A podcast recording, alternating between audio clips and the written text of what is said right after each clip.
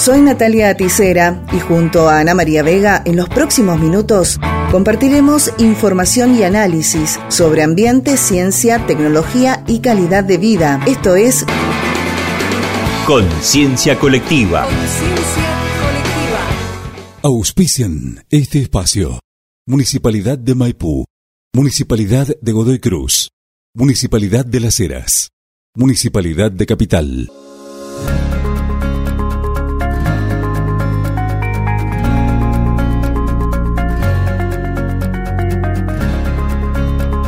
Bienvenidos y bienvenidas. Hoy cerró el octavo Congreso Forestal Latinoamericano y el quinto Congreso Forestal Argentino. Una de las actividades que se desarrolló en el marco de estos encuentros fue una reunión en Divisadero Largo, donde invitados internacionales conocieron detalles de la Reserva Natural. En esa oportunidad, en su calidad de anfitrión, el director de Recursos Naturales Renovables, Sebastián Melchor, destacó la importancia del encuentro durante la entrevista realizada por Conciencia Colectiva. La importancia radica en que han elegido eh, los referentes más importantes del desarrollo forestal, de la restauración de los bosques nativos, de todo aquello que tiene que ver con el uso sustentable de nuestros recursos forestales, han elegido a Mendoza para ser sede de un Congreso Latinoamericano y del quinto Congreso Nacional. Eso le da dimensión a la provincia, a lo que se viene haciendo, a lo que tenemos que seguir haciendo, a lo que tenemos que mejorar para seguir estando en la cabeza o siendo parte de una de las provincias importantes en el desarrollo de esta actividad, pero principalmente aprovechar a compartir, a conocernos con distintos especialistas que han hecho grandes experiencias en distintos lugares del mundo particularmente en América Latina, hay delegaciones de Brasil, delegaciones de Cuba, delegaciones de Bolivia, distintos países de la región, que la verdad que vienen a aportar conocimiento, a debatir y a construir consensos técnicos para cómo generamos un desarrollo forestal más sustentable, pero también con inclusión social. ¿no? Esto quiere decir con generación de empleo en las comunidades locales, que es el desarrollo y el desafío más importante que tenemos para adelante. Y esto es fundamental en algunos aspectos que vos has estado diciendo, el tema ambiental, ¿no? Porque históricamente ha sido como uno de los espacios más debatidos la, la explotación de los bosques y Mendoza particularmente que tiene un ambiente que para algunas personas que están acostumbradas a lo productivo tradicional del bosque ofrece otras posibilidades, ¿no? Bueno, es así. Eh, creo que algo de lo que vos planteabas es correcto en términos de que tenemos un desafío por delante, no como personas que dedicamos en el trabajo de lo público nuestra preocupación por el uso sustentable, eh, aquellos que hacen desde el desarrollo de lo privado, de la ciencia y la técnica, que son los sectores que están hoy aquí reunidos, sino es un desafío social, eh, cultural, de poder generar herramientas que nos permitan hacer un aprovechamiento más equilibrado. Y en ese sentido la provincia viene avanzando en el desarrollo de una mesa técnica para establecer criterios del manejo de los bosques con ganadería integrada. La provincia va a tener un desarrollo muy importante en los próximos años de la ganadería, algo muy importante para grandes sectores de la provincia que durante muchos años estuvieron fuera de los oasis productivos y que por lo tanto estuvieron marginados de la posibilidad de desarrollo. que llegue la ganadería es muy importante, pero que llegue la ganadería de manera ordenada, sin sobrepastoreo, con la posibilidad de generar desarrollo eh, y de poder generar un aprovechamiento ecológico correcto, sustentable en nuestros bosques, va a ser bueno para el ganado y muy bueno para el ambiente también, porque eso nos va a permitir equilibrar. Y creo que ese es el desafío que tenemos en Mendoza por delante para las próximas décadas y es parte de los debates que vamos a estar conversando con los distintos especialistas que han venido a visitarnos. En todos estos años en que se ha aplicado la ley de bosques, ¿cómo podés evaluar vos que ha sido en Mendoza el aporte económico, la concientización de quienes tenían que presentarse para ser sustentados por esta ley? Bueno, creo que la ley de bosques tiene un enorme desafío por delante. Eh, vamos, acabamos de cumplir poco más de 10 años en su aplicación. Eh, la provincia de Mendoza está comenzando ahora con su ordenamiento territorial de bosque nativo, que estaba retrasado, era una materia pendiente que tenía la provincia, que es una más de las materias pendientes que este gobierno va a terminar de tomar y de dejar planteado para la mejora de, las próximas generaciones, nos va a permitir ordenar también y entender cuáles son los desafíos de los bosques nativos. Mendoza tiene un ambiente muy frágil. La fragilidad está dada por los distintos procesos que estamos viviendo. El cambio climático lo vemos con la disminución de las nevadas en alta montaña y por lo tanto la disminución de los cauces de los ríos. Lo vemos también con la aceleración de los procesos de desertificación que se aceleran, una de las razones por el cambio del uso del suelo, por el sobrepastoreo. Bueno, estos desafíos son parte de, ese, de esa conversación que tenemos que tener. Tener un, un ordenamiento en nuestros bosques nativos nos va a permitir poder planificar, no solamente para los próximos dos años, para los próximos cuatro años, sino para las próximas generaciones, cómo hacemos un uso equilibrado de nuestros recursos, en particular de nuestros bosques nativos, nuestra masa forestal, para permitir un desarrollo equilibrado, que ese es el desafío que tenemos por delante. Y hay aspectos, ya para finalizar, que quizás antes no se tenían tan en cuenta que era parte de la cultura de la gente en los usos ecosistémicos, pero que no estaban registrados o no estaban apoyados por el Estado. En este sentido, ¿cómo lo están viendo? Bueno, es parte de lo que queremos dejar plasmado en este nuevo ordenamiento territorial. En este nuevo ordenamiento territorial de los bosques nativos vamos a, a conversar también y analizar los corredores biológicos el bosque no solamente como la unidad de conjuntos de árboles establecido en determinados metros cuadrados con determinada forma, sino también la función ecológica que brinda, el servicio ecosistémico que brinda.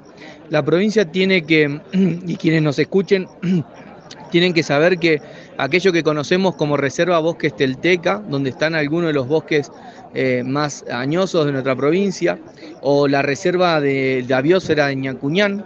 Cuando se formó la reserva de la biosfera de Ñacuñán hace poco más de 50 años, eran todos tocones, porque esos bosques se usaron para poder, para poder hacer los viñedos, el desarrollo de los viñedos en, las, en los oasis. Hoy eso no podría ser posible por la legislación vigente y porque también tenemos que ser conscientes de la importancia que tiene la conservación, pero también tenemos que hacer uso de la madera porque esa madera en determinados casos también nos sirve para, la, para, la, incorporación de valor agregado, para la generación de desarrollo en las comunidades. Por lo tanto hay que buscar esos equilibrios y en ese contexto creo que ese es el desafío que tenemos por delante. Mendoza ya conoce de su historia cuando hace un uso no responsable de sus recursos y tiene que aprender, y lo estamos aprendiendo y lo hemos aprendido creo que como sociedad, y bueno, ahora nos queda el desafío técnico por delante para poder incorporar una lectura multidimensional de lo que son los bosques en la provincia, para hacer un aprovechamiento para las comunidades y también y generar desarrollo y también aprovechar nuestros recursos en términos de la función social y ecosistémica que tiene. En esa oportunidad también entrevistamos a Pablo Peri, coordinador del Programa Forestal Nacional de INTA e investigador principal del CONICET, quien explicó en qué consiste este programa y reflexionó sobre la importancia del encuentro. Un poco la visión del programa es del uso múltiple del bosque bajo el concepto de servicios ecosistémicos, que sin duda la provisión de madera, eh, no solamente para para muebles o construcción, sino también para la generación de energía, ¿no? a través de la leña, el carbón. Eh, pero también hay otros servicios ecosistémicos, la fijación de carbono, eh, la regulación hídrica, hay aspectos de servicios culturales. Entonces, según la región del país, toman, empieza a tomar más predominancia alguno que otro servicio ecosistémico, pero la, la idea es siempre verlo en forma integral. ¿Y la ley de bosques en este momento está en proceso de cambio? ¿Cómo lo ven desde el INTA? Bueno, la ley 26.331, la ley de bosques, si uno lo ve en un análisis más de retrospectiva, eh, fue algo muy bueno que, que le pasó al país en la materia del manejo de bosques. Lo que vivimos y nos formamos en una etapa que no estaba eh, valoramos la existencia. Eso da, nos dio la posibilidad de tener ordenamientos territoriales de bosque nativo, el rojo, verde, amarillo a cada provincia. Se está por los segundos ordenamientos y también le da posibilidad a las provincias de lograr financiamiento. Desde ese punto de vista es, es buena noticia.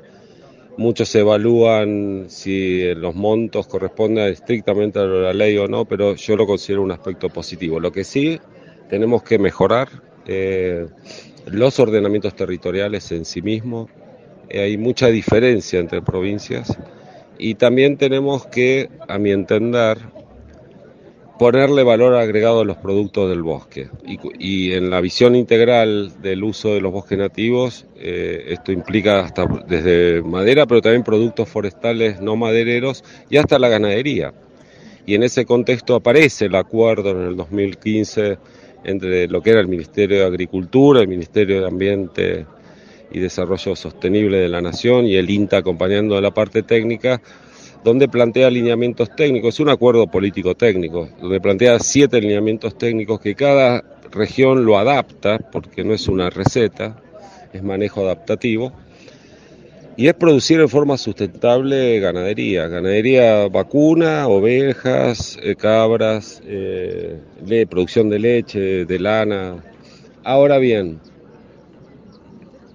a eso se acopla en un mundo cambiante que la comunidad europea está reglamentando en, estos momentos eh, que no nos va a comprar más productos provenientes de la deforestación. Pero a la vez tenemos que ser capaces de dar mano de obra, necesita el país generar mano de obra, eh, y eso por eso hago hincapié en el valor agregado de los bosques nativos. Y además, eso realizarlo sin deforestación, pero tenemos que producir. Cada vez tenemos más pibes, hay, hay que dar de comer a una sociedad, a una población que aumenta, pero hacerlo de forma sustentable, con una ley de bosque y con un marco internacional que bajo el cambio climático ya no nos compra en la exportación. Estamos en una situación compleja, por eso el Congreso también aborda esto, el sistema de la complejidad de la situación actual y, interpretar la complejidad de nuestros bosques. Por eso yo creo que este evento, este, este congreso es una oportunidad de contactos, de cambio de ideas. Nadie tiene una regla fija, segura. Hay negociaciones, hay tensiones del uso de los bosques. Y en esas tensiones, eh, ¿cuáles son los más poderosos que intentan imponerse y quiénes son los que deben ser protegidos y defendidos, digamos, creo que desde mi perspectiva es el Estado el que puede llegar a tener esa mirada de protección, ¿no? Bueno, eh, a ver, de un extremo, eh, las mayores causales de deforestación del bosque nativo fue el corrimiento de la agricultura al parque chaqueño, sin duda, eh, empezando con la soja, entonces eso, digamos, eran, son de las principales causales, está demostrado. En el otro extremo, lo más vulnerable, sin duda, son las comunidades originarias que viven en el bosque hace mucho tiempo. Por eso, otra vez, el OTBN, los ordenamientos territoriales de bosque nativo, debe contemplar esto. Yo creo que tenemos que dar opciones productivas sustentables a la deforestación. Eh, porque uno puede ir por el camino prohibitivo, pero necesita un sistema de control en el largo plazo. Pero yo creo que más allá de las reglamentaciones y leyes que están muy bien, para que existan, siempre uno tiene que tener propuestas proactivas. También en un trabajo que se hizo, creo que lo, terminamos en el 2020 junto con el Ministerio de Ambiente, las causales de la deforestación, pero las consecuencias.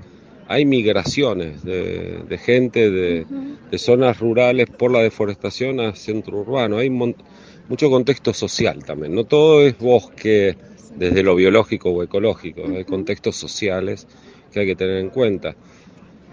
Entonces, el derecho de las comunidades originales se puede contemplar en los OTBN y propuestas productivas eh, tiene que haber a la deforestación. No es solo eh, no tocar, se trata de tocar bien. Y además, estamos llegando a conclusiones de la investigación que un bosque bien manejado fija más carbono que uno que no lo tocas. Si se quiere, desde el cambio climático, la mitigación también. Si bien no es el eje, el eje central, para mí el eje central tiene que ser el desarrollo de nuestras provincias, nuestra gente, desde el bosque nativo, indirectamente podemos tener estos beneficios.